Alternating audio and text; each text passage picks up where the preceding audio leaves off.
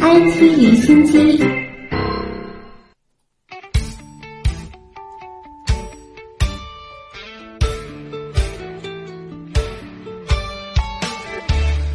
二零一七第四届上海国际科普产品博览会将于明天在上海展览中心开幕，展区内都有哪些看点与亮点不可错过？今天下午呢，东广记者李雪梅是提前来到展会现场进行探营啊，相关内容我们来听一下她的介绍。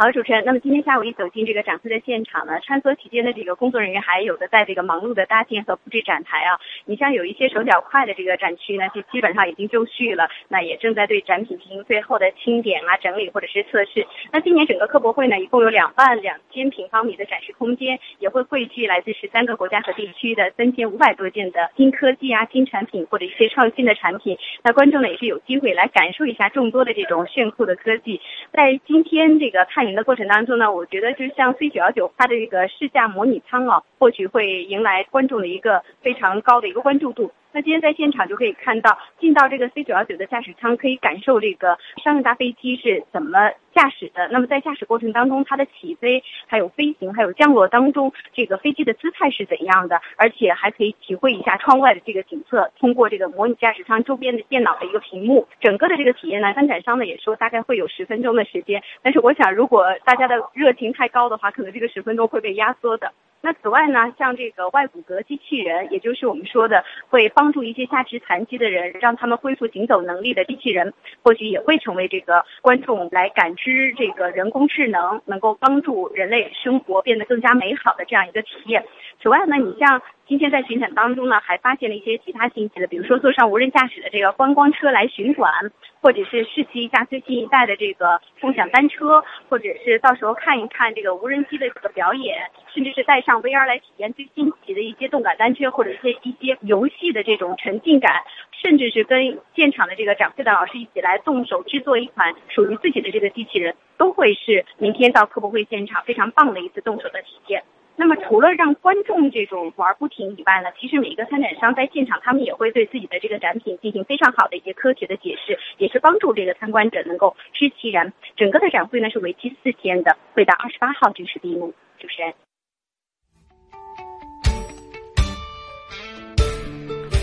好，谢谢李雪梅。我们继续来关注 IT 产业的热点消息啊。今天呢，饿了么是正式宣布收购百度外卖。饿了么 CEO 张旭豪在内部会议上表示，这次饿了么与百度外卖达成合作之后，将实施双品牌战略。百度外卖的团队和人员不会发生改变，这意味着百度外卖寻找买家一年之后是终于有了结果。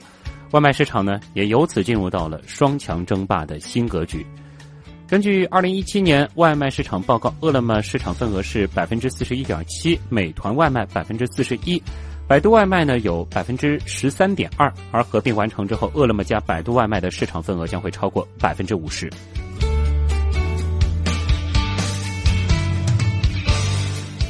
还是和百度有关啊！百度昨天是与首都机场签署战略合作协议，双方呢将会在机场智慧运行、信息化能力建设等领域展开深度合作。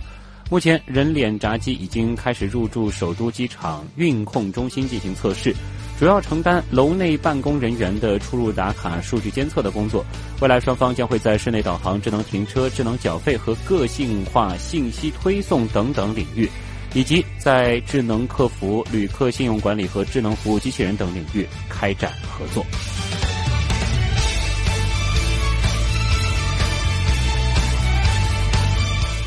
今天，根据科技媒体 Mac Forever 爆料啊。来自运营商的消息证实啊，苹果秋季发布会将在九月十二号举办，而今年的三款新 iPhone 则将于九月二十二号发售。Mac Forever 表示，目前运营商已经接到了苹果的通知，确定发布会在九月十二号举办。而目前苹果官方呢，依然还没有公布发布会的邀请函以及具体的举办日期，预计呢很有可能是在下周公布。但是按照历史规律来看，九月六号或十二号是概率比较大的日期。苹果秋季发布会时间问题呢，其实也是早有耳闻啊。其苹果已经发通知，要求售后服务部门的员工不得在九月十七号到十一月四号期间请假。这似乎也是暗示了 iPhone 八将会在九月中旬发布并且发售。那如果九月十二号消息准确的话，那么 iPhone 八和两款 iPhone 7s 将会在发布会后的第一个周五，也就是九月十五号开始接受预定，要到二十二号左右才陆续发货。不过不知道你还期待吗？此外呢，三星将会在下周的柏林国际消费电子展上发布新一代的 Gear S 智能手表。当然，三星拥有两个版本的 Galaxy S 三智能手表。另外呢，还有智能手环 Gear Fit 在售。虽然可穿戴市场没有像人们之前预期的那样火爆，但是该市场是一直在增长。咨询公司的数据显示，去年全球智能可穿戴设备出货量呢为一亿部，同比增长百分之二十五。今年第一季度，三星可穿戴产品出货量为一百四十万部，同比增长百分之九十，市场份额呢是百分之五点五，落后于苹果公司的百分之十四。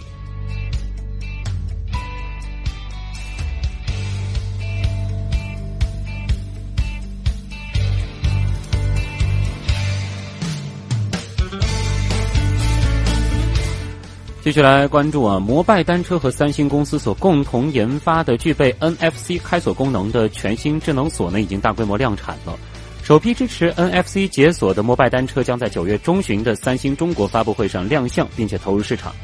除了 NFC 技术之外，三星年度旗舰 Galaxy Note 八相机模式呢，也支持扫码开锁摩拜单车。NFC 也就是进场通讯技术，是一种短距离无线通信技术。借助这一技术，手机与电子设备无需通过数据线连接，也不需要相互接触，只要相互靠近即可进行点对点的数据传输，实现多种多样的功能。此前呢，苹果的移动支付服务 Apple Pay、北京地铁刷手机进站服务等，都已经运用到了 NFC 技术。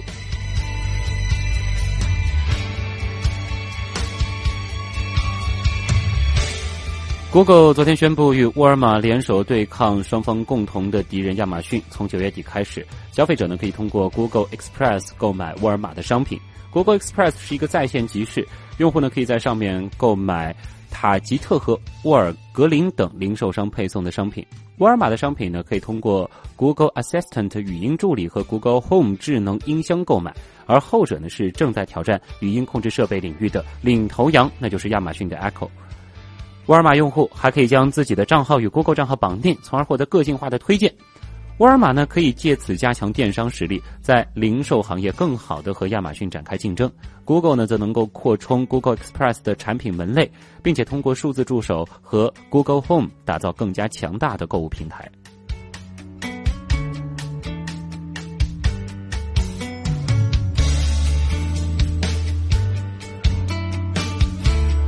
随着越来越多的新型交通工具进入到市场，我们有望看到飞行汽车领域取得的巨大进步了，很未来啊！近日呢，德国的 Lilium 航空公司飞行汽车项目在垂直起降飞机上是成功的实现了概念飞行。公司的垂直起降。这个 Lilium 喷气项目呢，是旨在研发一种完全电动的私人飞行汽车，采用双座设计，重量大约六百公斤，拥有三十六个电动风扇发动机，起飞的时候可以指向下方，飞行的时候可以水平指向前方。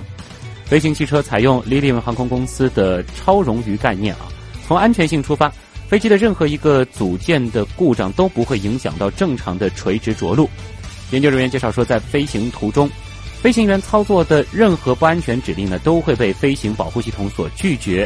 数据显示，飞行汽车是能够携带一百八十公斤的有效载荷，巡航速度可以达到每小时三百公里，最大航程呢是三百公里。作为通勤用的汽车，够用了吧？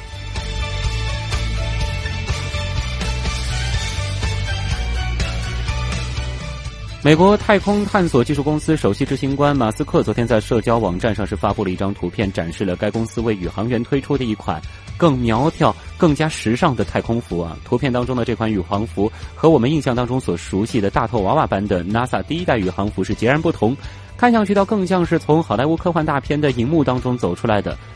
马斯克同时表示啊，这款太空服已经在地球上通过了双倍真空压力测试。不过，马斯克同时也承认，平衡美学和功能啊，确实是非常困难的。又来了，重新定义太空服了。